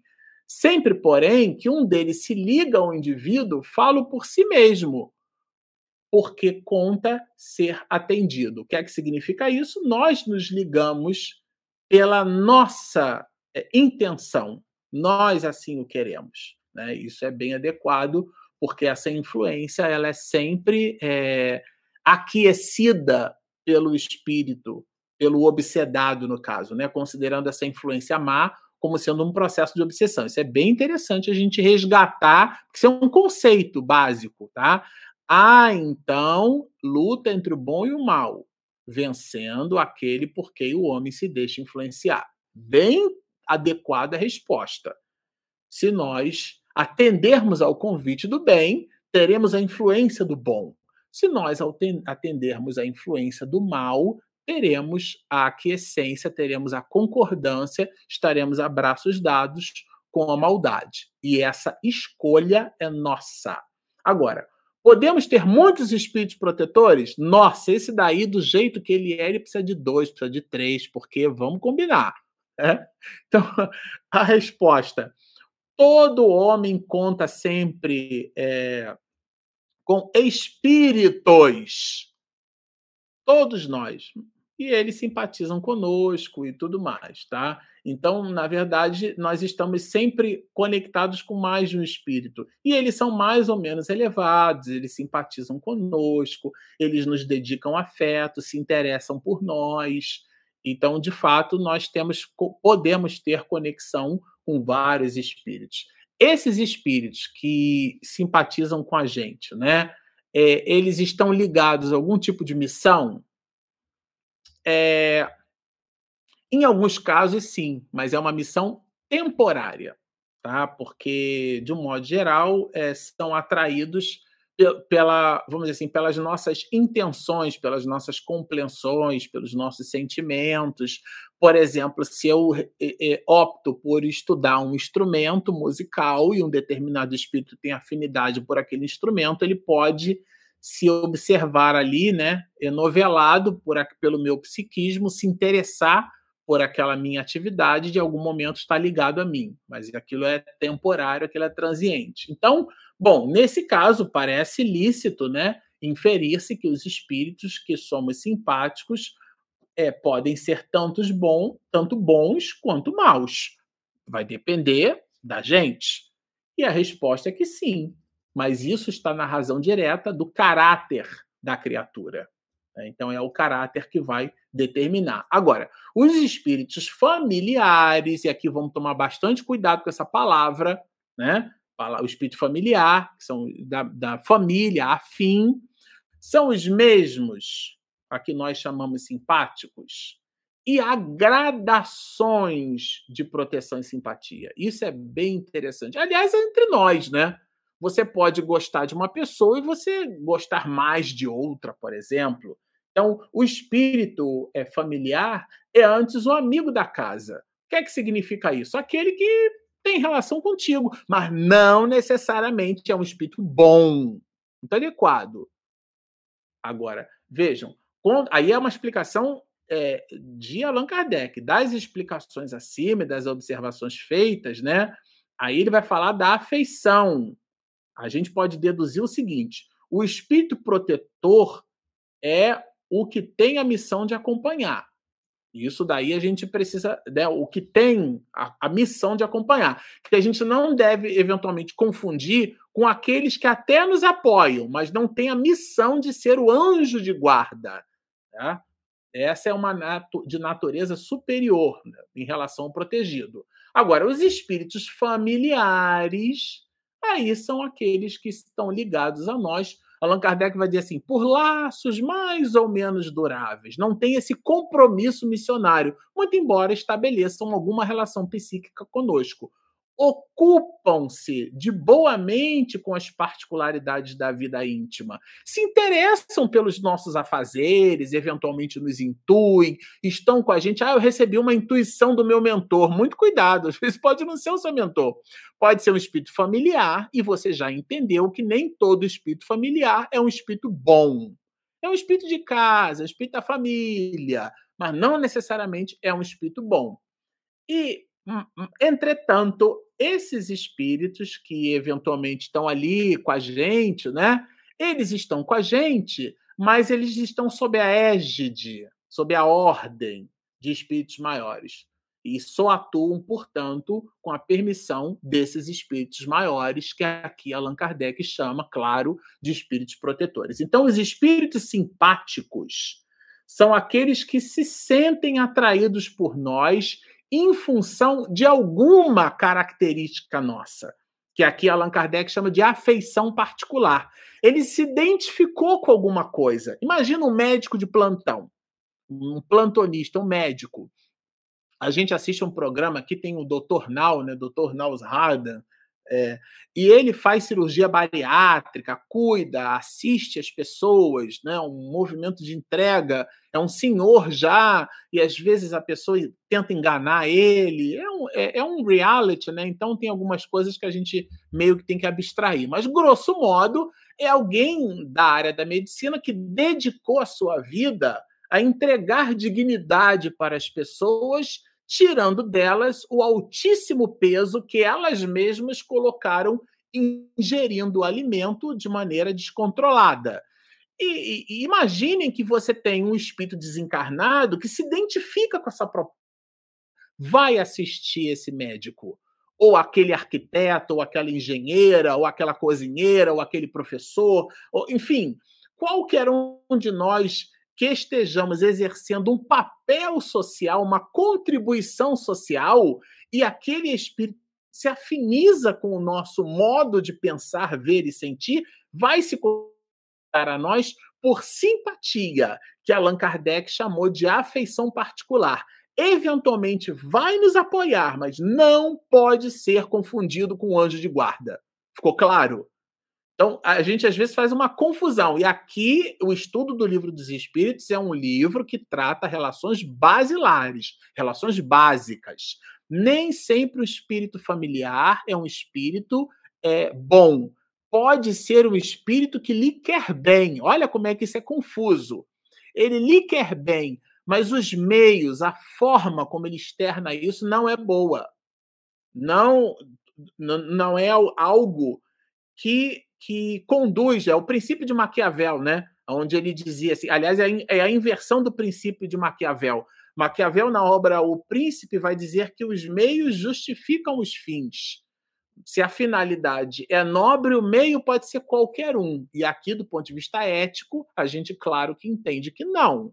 Imagina se eu vou dar uma de Robin Hood, ah, eu distribuo para os pobres, mas eu roubo dos ricos. Então, não combina com, com essa mesma proposta. Então, são essas afeições particulares que eventualmente estabelecem, nós estabelecemos conexão com esse ou com aquele espírito. Mas repito, essa familiaridade não pressupõe necessariamente bondade, né? Então existem espíritos de mau gênio, são espíritos imperfeitos e perversos que se ligam a nós para nos desviar do bem. Esse é o objetivo desse espírito. E aí eles vão se vão assim abraçando, vão se chegando em determinadas posturas nossas que nós vamos estabelecendo pequenas concessões. E aí, quando a gente vê, a gente está com, com o pé enfiado na lama, que nós permitimos isso. Bom, que há de pensar dessas pessoas que se ligam a certos indivíduos para levá-los à perdição? É bem alinhado, né? Pessoa é, levá-los à perdição ou para guiá-los ao bom caminho. Ah, aqui é uma, uma pergunta dual, né? Bom, de modo efetivo, certas pessoas, certas pessoas exercem sobre outras uma espécie de fascinação. Isso é muito adequado. E aqui nem cabe só uma relação entre encarnado e desencarnado. Existem pessoas, a gente chama até isso no, no, no senso comum espiritista, né? De obsessão de encarnado para encarnado porque a pessoa exerce um fascínio sobre a outra e, e a outra se mostra fascinada por essa primeira. Tudo que ela diz é uma espécie de encantamento. Tudo ela faz sem questionar. Quando isso se dá no sentido do mal, são maus espíritos, claro, né? Porque aí a pessoa adota essa postura de fascínio para conduzir o outro, para subjugar o outro e levar esse outro a uma vida é, desregrada, a uma vida distante de Deus. E aí, claro que Deus permite esse tipo de situação para que a gente aprenda com ela. Aprenda. O objetivo é o aprendizado, não é o sofrimento. Poderiam os nossos bons ou maus gênios encarnar a fim de mais de perto nos acompanhar? Isso a gente, eu, eu citei aqui a obra é, a obra de Emmanuel, né? É, não é há dois mil anos, é Ave Cristo, né? Eu acho que é Ave Cristo que tem aquela história de Quinto Varro, né? Não é Ave Cristo? Regina não, não lembra. É, daqui a pouco eu lembro, mas o, o, o, título do livro é o pano de fundo. A ideia aqui é, é, a, é, é a missão de um pai em relação a um filho, e ele leva 100 anos, ele leva duas encarnações para conseguir trazer o filho para a ideia do cristianismo, né? Então, isso realmente às vezes pode acontecer, né? O que mais frequentemente se verifica é encarregarem dessa missão outros espíritos encarnados que lhes são simpáticos, porque de um modo geral eles preferem ficar apoiando, né, na retaguarda, né? É, ou seja, na erraticidade no mundo espiritual. Agora, na 517, haverá espíritos que se liguem a uma família inteira. Inteira. E eu citei aqui Emmanuel. Hoje eu estou com Emmanuel na cabeça. Eu citei o livro Alcione. Né? O, o, título do livro é Renúncia, na verdade. O espírito Alcione. Alcione reencarna não é para conduzir só o amor de sua vida, Carlos. Quem, quem entendeu assim do romance não entendeu muita coisa. O que Emmanuel mostra é um espírito estoico, é um espírito que ressignifica a palavra renúncia, porque realmente é o tempo inteiro renunciando em favor de um bem, em favor de um bem maior, do ponto de vista ético, do ponto de vista moral, altamente coerente ao Cione, é, em função do crescimento da família. Então, alguns espíritos se ligam aos membros de uma determinada família. Sim, se ligam, que vivem juntos, unidos pela afeição. Mas não acrediteis em espíritos protetores do orgulho das raças. Porque a proteção aqui é para coisas boas. Bom, então, assim como são atraídos pela simpatia, claro, alguns espíritos, né? É, são no, igualmente os espíritos por motivos particulares. Aqui, isso daqui é, é interessante, porque essa ideia de motivos particulares são questões nossas, né? Meu filho chama de negocinho. Cada um de nós tem um negocinho. O que é que significa isso? Né? É, é, são as idiosincrasias, as características das posturas humanas pressupõem particularidades. Então, nós temos motivações pessoais e que, portanto, teremos vínculo com esse ou com aquele espírito que tem eh, essa motivação. Né? Nós temos motivos particulares ou alguns espíritos produzem e conquistam essas motivações particulares. Então, os espíritos preferem estar no meio dos que se lhe assemelham. O que é que significa isso? Se você tem na sua casa fumantes, no plural, você terá espíritos, no plural, que gostam do mau hábito do tabaco. Hoje é proibido é, propaganda de cigarro. Proibido. É, até as propagandas de cerveja a pessoa já não pode mais beber. Daqui a pouco, até propaganda de cerveja a gente não vai ter mais. Porque são psicotrópicos. Né? São, certamente, são bengalas psicológicas, para me servir de uma expressão que é usada pela psicologia. Porque a pessoa produz ansiedade, ela desconta. Tem gente que desconta na comida, tem gente que desconta na raiva, tem gente que desconta na vida alheia, tem gente que desconta no álcool, tem gente que desconta nas drogas, porque usa como válvula de escape é, no lugar, é, ou na forma como ela se percebe, de ser incapaz de lidar com as suas próprias questões. E Deus não põe, absolutamente não põe, fardos pesados em ombros débeis. Mas como aquela pessoa, né, hipoteticamente falando, se imagina assim, ela vai descarregar naquele tipo de comportamento. E aquele comportamento vai produzir esses nesses motivos particulares, vai desenhar então uma afinidade, uma semelhança é pelas, vejam, é pelas suas tendências que o homem atrai os espíritos. Isso é bem adequado. Então, os espíritos que estão na minha casa, no meu ambiente doméstico, são aqueles espíritos que, na verdade, encontram ressonância com o meu comportamento. Divaldo faz até uma brincadeira ao contrário. Diga-me quem és e te direi com quem andas. Porque somos nós quem atraímos os espíritos certo? Então, é, e, e esses espíritos formam uma espécie de sociedade no mundo espiritual. Né? São verdadeiras cidades no mundo espiritual. Né? As sociedades, as cidades e os povos, de acordo com as paixões e o caráter deles dominantes, são assistidos por espíritos mais ou menos elevados. Então a gente pode, extrapolando isso, imaginar que existem espíritos que possuem afinidade pelo comportamento da Holanda, de determinados países na África, na Ásia, na, na Euroásia, como a gente costuma dizer, as relações de fronteira, aqui entre nós, os latinos, mas entre nós, os latinos, se você for na Guiana Francesa, que fica na América do Sul, o modus vivendi ou a praxis, né, será eventualmente diferente do mexicano, né, que vive na América Central,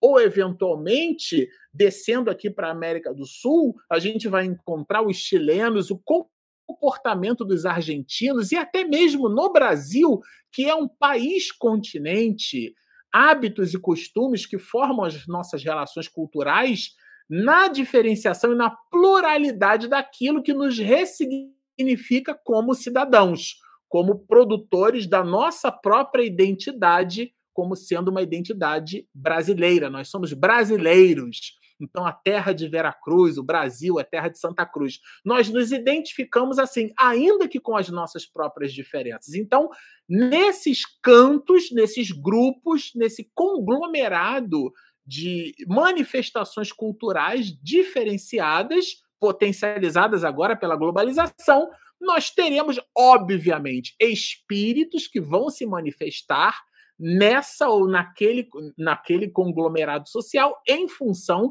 dessa ou daquela postura social. Então, os espíritos imperfeitos se afastam dos que os repelem. Os grupos, imagina se você eventualmente um espírito, é, um espírito mau vai para um, um, um ambiente para uma biblioteca de uma universidade, vou extrapolar aqui, ou vai para um ambiente onde está todo mundo trabalhando numa fábrica, ele não vai encontrar ressonância psíquica, porque a pessoa está prestando atenção no, no, no, na ferramenta, ele é um torneiro mecânico, ele está prestando atenção no que ele está fazendo, né?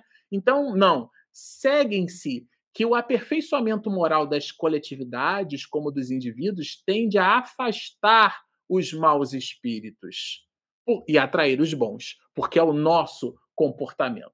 Mas vejam, as aglomerações de indivíduos, né? A gente está falando de aglomeração, eu falei de sociedade, Allan Kardec trabalha nessa direção. Vejam, as aglomerações da, né, de indivíduos, sejam esses indivíduos em grupos sociais, né, que ele chamou de sociedades, até mesmo em, em cidades ou em países, né? Tem espíritos protetores especiais nesses grupos? Tem pela razão que esses agregados são individualidades coletivas. É, isso aqui eu achei bem interessante, porque é, isso dá uma ideia de um ser coletivo, uma coletividade forma uma outra identidade, né? uma outra identidade, uma outra identidade cultural. E eles possuem esses grupos objetivos comum, comuns né, entre eles, né? um objetivo comum.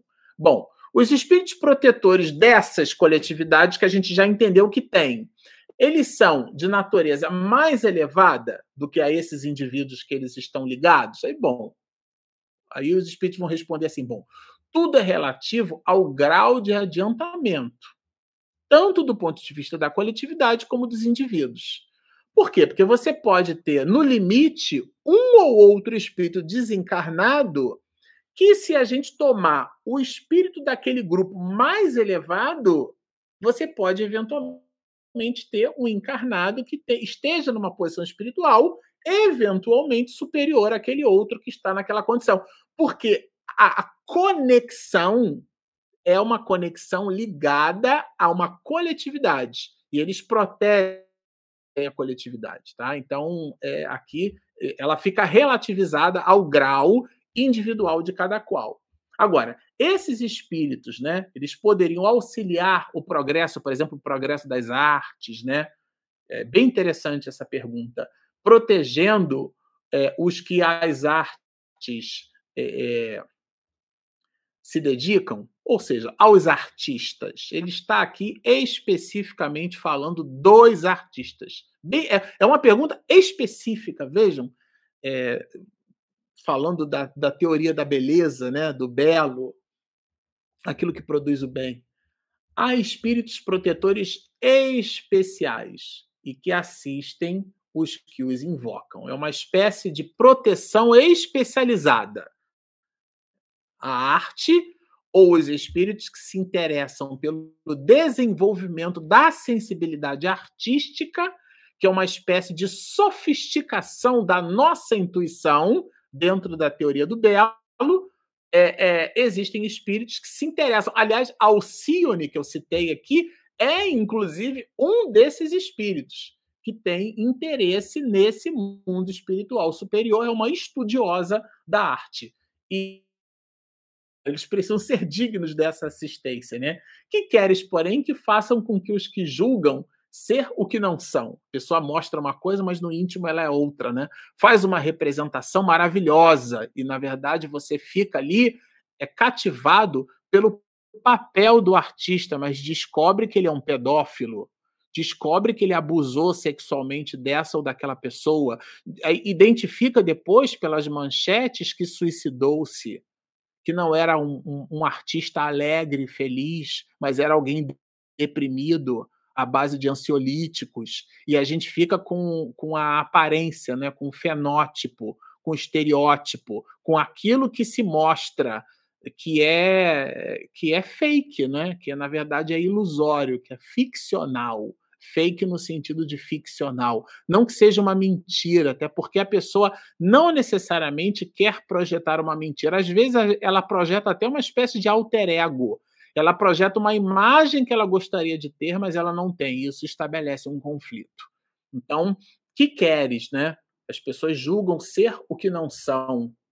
Isso é bem profundo isso aqui, bem profundo. Não lhes cabe é, fazer que os cegos vejam, nem que os surdos ouçam. Muito adequado.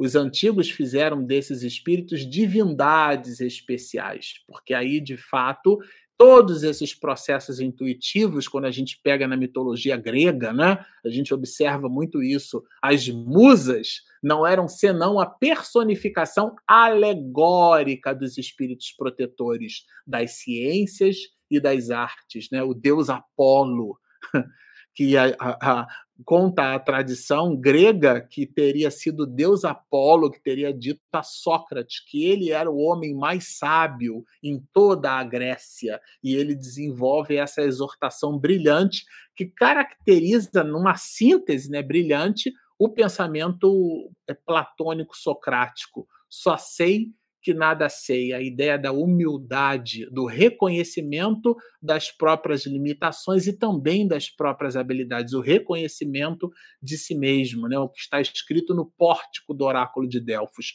Homem, conhece-te a ti mesmo. Né? Tendo todo homem espíritos com que eles simpatizam, claro é que nos corpos coletivos, na coletividade, nas sociedades, há a generalidade dos espíritos que lhes votam simpatia. Claro, essa generalidade está em proporção com a generalidade dos, dos indivíduos. Ou seja, 30, 50, 100 pessoas que gostam de rock vão a um show de rock, 10 mil, 50 mil pessoas. Então, vocês imaginam, é, é, do ponto de vista espiritual, qual não é o panorama espiritualmente falando, desses ambientes, né? Porque ali estão é, é, coletividades. Os espíritos estranhos são atraídos para essas coletividades pela identidade dos gostos e das ideias. Às vezes o espírito não tem nada contigo, mas naquele momento você tem uma conexão com ele e ele ele tem uma conexão contigo, né? Em suma, que esses agregados de pessoas, gente, isso aqui é um texto do século XXI. Tanto quanto os indivíduos são mais ou menos bem assistidos e influenciados, de acordo com a natureza dos sentimentos. É claro, um aglomerado, um conjunto de pessoas num, num simpósio, né, num congresso de cirurgia plástica, cirurgia ortopédica, essas próteses de hoje que são altamente sofisticadas um trabalho de, de biomecânica fabuloso, entregando de novo a possibilidade da locomoção para essas pessoas, imagina a quantidade de espíritos nobres que não, não estão ali. Agora, por outro lado, num show de rock, um monte de gente fumando maconha. Então é disso que trata. É claro que eu estou aqui, né, no limite, estabelecendo uma associação. Nem todo mundo que gosta de rock fuma maconha, é claro. Mas o ato de libertinagem que pode ser proporcionado por esse ecossistema. O carnaval, na obra que nós estamos estudando, Nas Fronteiras da Loucura, Manuel Filomeno de Miranda, pela psicografia de Divaldo, escolhe o carnaval para falar do, da condição obsessiva que pode levar à loucura. E ele chama de loucura irreversível, no sentido de que às vezes não é só uma encarnação que consegue desfazer o, o, o, a encrenca, a encrenca espiritual. Então aqui é muito, muito adequada, são muitas adequadas essas reflexões. Vejam, nos povos, aí já está transladando isso para as nações, né? Determinam a atração dos espíritos os costumes, os hábitos, o caráter dominante. Então, aqui a gente está entendendo com Allan Kardec a influência que os espíritos exercem nas coletividades. A gente às vezes até transborda isso e chama de obsessão coletiva, por exemplo, né? O caráter de uma nação, se é, ela, a, a, as leis que se caracterizam como sendo uma espécie de DNA daquela nação, elas estão intimamente associadas a esse aglomerado de influências, né? de, de comportamentos bons e maus, contrários ou a favor do bem da humanidade, essa multidão, a maioria, a minoria, a confluência de ideias, as convergências, as divergências, como é que cada sociedade lida com seus próprios conflitos, como é que a gente demonstra a nossa indignação, os elementos sociais que nós é, usamos para demonstrar a nossa indignação. Nós gritamos, nós xingamos. Qual é a nossa postura diante de uma indignação? Porque a nossa postura vai determinar o nosso conúbio mental diante de uma multidão de espíritos. Bom, vocês percebem que esse, esse assunto vai longe. Eu disse a Regina que era realmente um tema grande, né? Mas a gente conseguiu aqui concluir o nosso pacote de alegrias. E eu vou pedir agora, parece que tem algumas perguntas, vou pedir a Regina para soltar a nossa vinheta de perguntas e respostas. O Livro dos Espíritos Momento de interação, perguntas e respostas. E lá vamos nós. Ana, Ana Lúcia. O anjo guardião é a mesma coisa que mentor espiritual? A queima-roupa é a mesma coisa, o nome que você queira dar. Tá? O, o, o, mentor espiritual é aquela pessoa que nos assiste. É que essa palavra mentor, por exemplo, se você faz uma especialização, se você faz um curso, se você, por exemplo, faz um mestrado, um doutorado, você tem um mentor um orientador. Essa ideia do, do mentor é a ideia do orientador. E o anjo guardião, ele está mais associado à ideia daquele que se comprometeu com o seu planejamento evolutivo encarnatório, que não necessariamente é o seu mentor. A gente usa muito essa palavra mentor espiritual para designar aquele que orienta o médium, no sentido do tutor. São palavras que, dependendo da perspectiva onde você analisa, elas podem ser expressões, né, locuções sinônimas, mas também podem carregar as suas especificidades. Uma delas é essa que eu apresentei. A queima-roupa, sim, pode considerar a mesma coisa. Mas, no limite, o mentor espiritual ele estaria mais associado a uma espécie de coaching do mundo espiritual, né? Vou usar essa expressão, aquele que orienta, por exemplo, um grupo mediúnico. Então tem alguém que orienta aquele grupo. Ele é uma espécie de mentor espiritual. É espiritual porque está no mundo espiritual. Se tivesse encarnado, não seria mentor espiritual, né? Claro. Né? Isso aí é, é, é ficou claro para todo mundo, é bem óbvio, né? A gente chama de mentor espiritual porque essa pessoa está no mundo espiritual. E a gente chama de mentor porque as habilidades cognitivas e emocionais, as habilidades lógicas, racionais e emocionais dessa pessoa, essas habilidades são superiores às nossas. Senão, não seria nosso mentor. Quando esse espírito que se apresenta nessas condições está vinculado, por exemplo, a uma especificidade da nossa vida, ah, eu, eu, por exemplo, agora, ah, profissionalmente falando, eu trabalho com segurança cibernética, com cybersecurity. Se eventualmente tem algum espírito que se afiniza com, com proteção de dados, né? porque os dados, as informações, hoje elas viraram um, um ativo das organizações.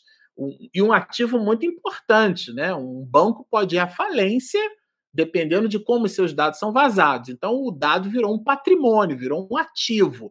Se eventualmente existe um espírito, eu citei aqui Miranda, né? Miranda estudou e teve um bacharelado análogo ao que hoje a gente poderia chamar de ciências contábeis, né? Bacharel em ciências contábeis. O título dele à época foi outro, mas é a mesma coisa. Então, se esse espírito se interessa, né, se interessando por contabilidade, que é uma ciência humana, não é exata, né? Contabilidade.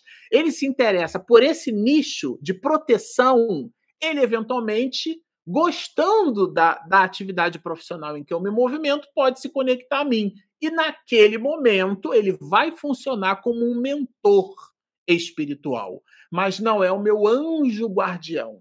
O anjo guardião é aquele que se comprometeu comigo e com a espiritualidade maior, da qual ele está vinculado, para me acompanhar durante toda a minha trajetória espiritual. Agora, esse meu anjo guardião também pode, deve e vai funcionar também como meu mentor espiritual. Porque sendo mais evoluído do que eu, vai me sugerir, vai fazer esse coaching espiritual, vai me dar condições, oferecer, né, dar à luz, o exemplo que a gente comentou, oferecer condições para que eu cresça espiritualmente. Então, existe uma similitude entre essas expressões, mas também existem as suas especificidades. Espero ter respondido. A Rita. Vamos lá, Rita, preciso colocar meu óculos.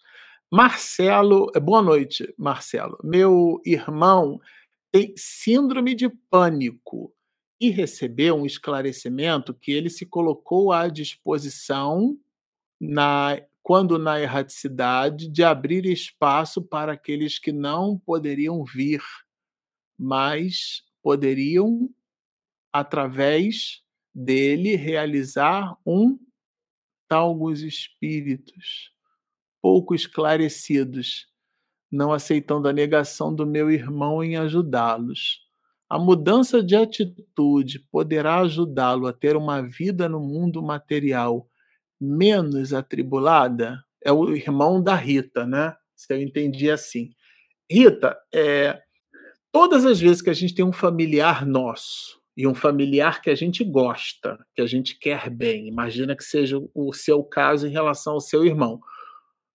E é claro que eu falo de querer bem porque no detalhe, nem todo familiar nosso pressupõe a ideia de que a gente queira bem. Existem filhos que detestam seus pais, é, meninas que detestam as suas mães, e por aí vai. Mas no outro, na outra borda do rio, nós temos aqueles que gostam muito, que talvez, imagino seja o seu caso. E quando a gente gosta de alguém, é muito difícil ver essa pessoa sofrer. Ver essa pessoa sentir dor não é agradável, de maneira nenhuma. Mas o que a gente tem que colocar é um exercício para a vida, né? Isso não é algo que a gente aprende do ponto de vista racional. Aliás, quando a gente fala de racionalidade, aqui é um seminário só para falar disso. Não é a matematização, né? Assim, quando a gente fala de educação, não é escolarização. Às vezes a gente usa essas palavras como sinônimo, mas elas não são. Quando a gente fala de racionalizar, é, é, é uma coisa, mas quando a gente fala de entender, de compreender, é outra. É, é, é, por isso que o, a fé é uma espécie de inteligência metafísica, porque eu sou incapaz de explicar a fé do ponto de vista racional, pela lógica. não é essa a ideia. Mas a lógica é uma espécie de bússola que facilita o nosso caminhar. Então você está perdido numa floresta e a bússola vai te orientar por onde você deve caminhar.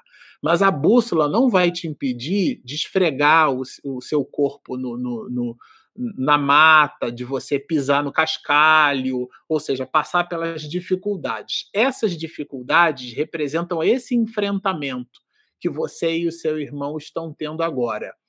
E esse enfrentamento, essa dor, por mais paradoxal que isso possa parecer, é ela que nos leva a um soerguimento espiritual. Cada um de nós tem um passado espiritual e, portanto, tem um passivo espiritual.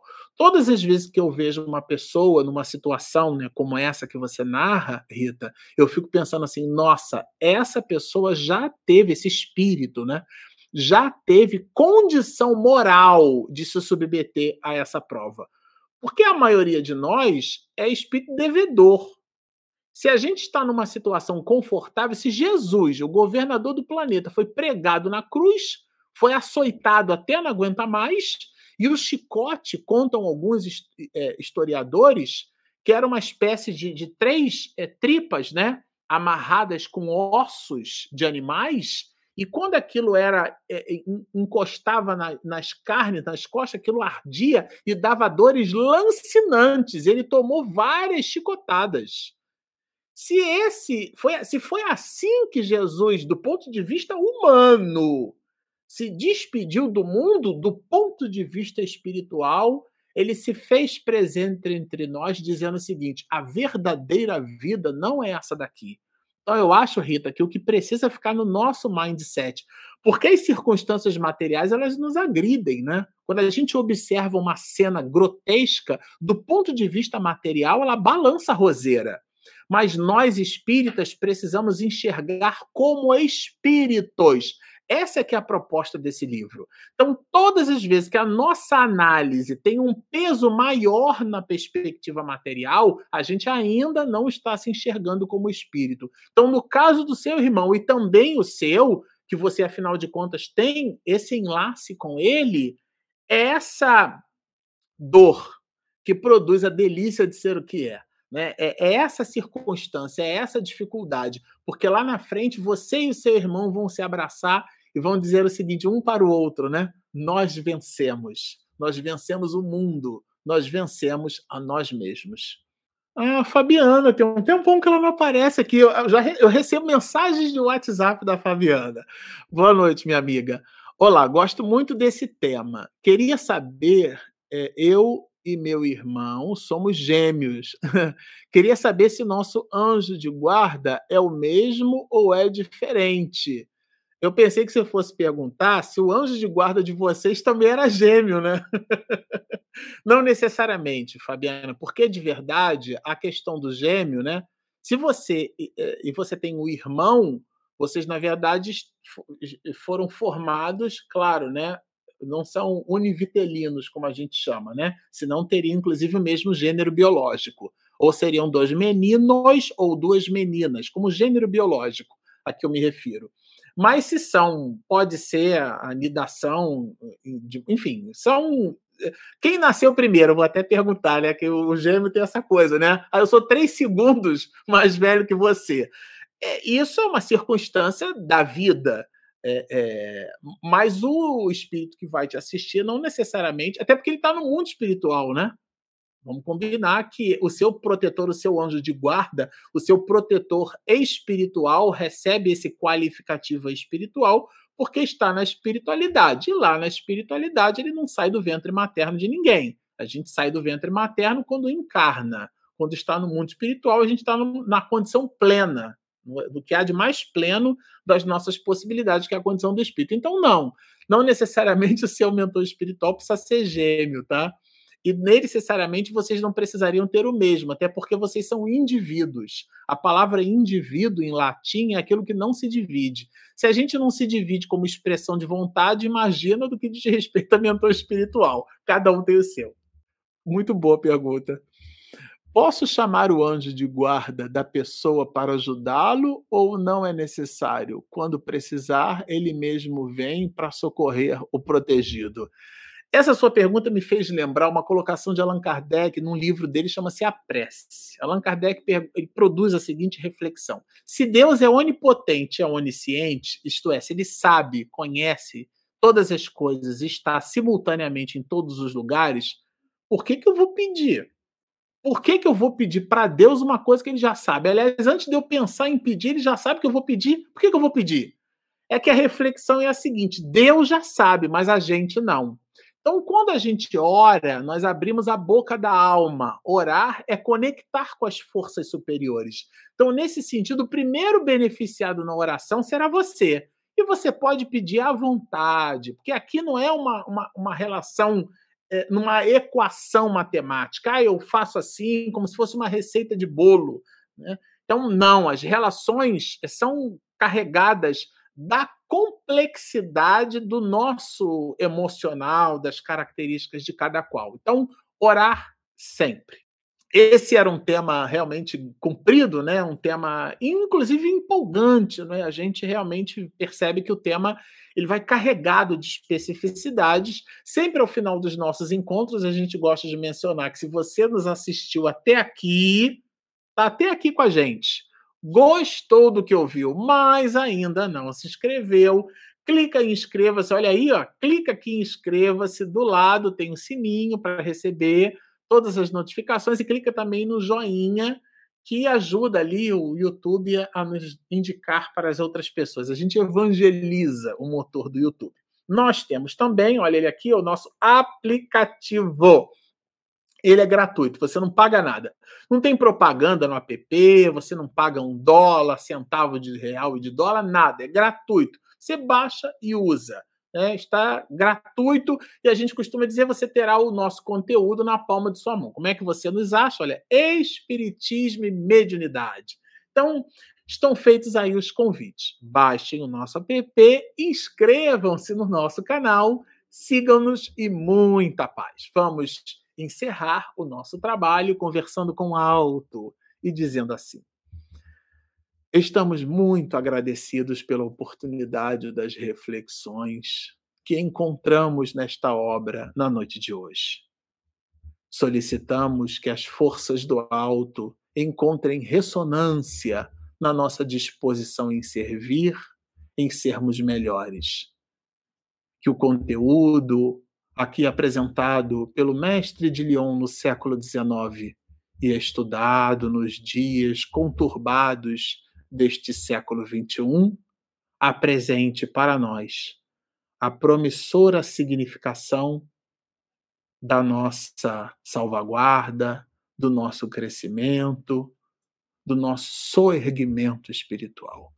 E por isso nos mostramos contentes e, através dessa satisfação íntima, elevando um pouco mais o nosso psiquismo, solicitamos ao Pai de todos nós que nos guie e nos guarde através de Ti, Senhor, no dia de hoje, no dia de amanhã, agora e para todo sempre.